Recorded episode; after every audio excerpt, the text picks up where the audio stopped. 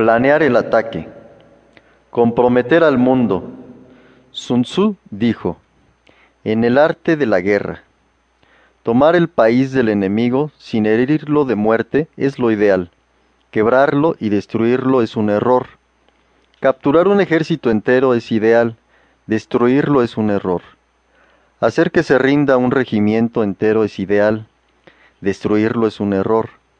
Capturar un destacamento o una compañía entera es ideal. Destruirlos es un error. Luchar y vencer en todas las batallas no es la excelencia suprema. La excelencia suprema consiste en vencer al enemigo sin luchar. Entonces, la capacidad más apreciada del general es frustrar los planes del enemigo. La siguiente es evitar la unión de las fuerzas del enemigo. La posterior es atacar al ejército del enemigo en el campo. La peor estrategia de todas es sitiar las ciudades amuralladas. La regla es no sitiar ciudades amuralladas y si esto se puede evitar. Si no hay alternativa, debe considerarse que la preparación de grandes escudos móviles, carros de asalto blindados y varios implementos de guerra llevará tres meses completos Apilar montículos contra los muros llevará otros tres meses más. Entonces un general furioso lanzará un asalto con los hombres como si fuesen enjambres de hormigas.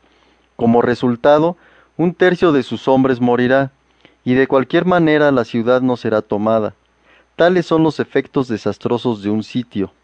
Por lo tanto, el líder hábil en estrategia someterá a las fuerzas del enemigo sin luchar, capturará ciudades sin ponerle sitio, derrocará su reino sin largas operaciones en el campo. Con sus fuerzas intactas, compromete al mundo. Sin perder un hombre, su triunfo será completo. La regla de los números. Si nuestras fuerzas son diez veces mayores que las del enemigo, lo rodeamos. Si son de cinco a uno, lo atacamos. Si solo es de dos veces más numeroso, dividimos nuestro ejército en dos. Si las fuerzas son iguales, podemos ofrecer batalla. Si las nuestras son ligeramente inferiores en número, lo mejor es evitar al enemigo. Si son bastante desiguales, podemos huir de él.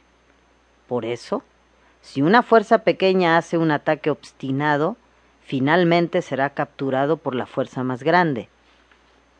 Los tres errores de los líderes. En cuanto al general, debe considerarse como el baluarte del Estado. Si el baluarte es fuerte en todos los puntos, el Estado será fuerte. Si el baluarte es defectuoso, el Estado será débil. Existen tres formas en las que un gobernante o soberano puede provocar la desgracia de su ejército. Al ordenarle al ejército avanzar, ignorando que éste no está en condiciones de hacerlo ordenándole al ejército retroceder, ignorando que no es el momento de hacerlo. Esto se le llama maniatar al ejército.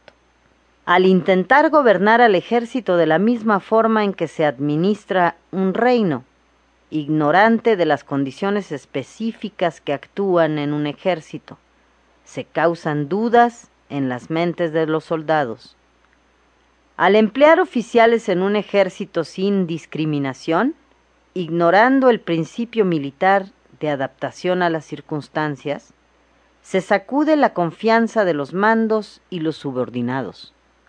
Cuando todo el ejército está inquieto y desconfiado, seguro que los otros estados aprovecharán para lanzar sus ofensivas. Esto es simplemente provocar la anarquía al propio ejército, y propiciar la victoria de los enemigos. Los factores esenciales del triunfo. Sabemos que hay cinco factores esenciales para la victoria. Vencerá aquel que sepa cuándo atacar y cuándo no.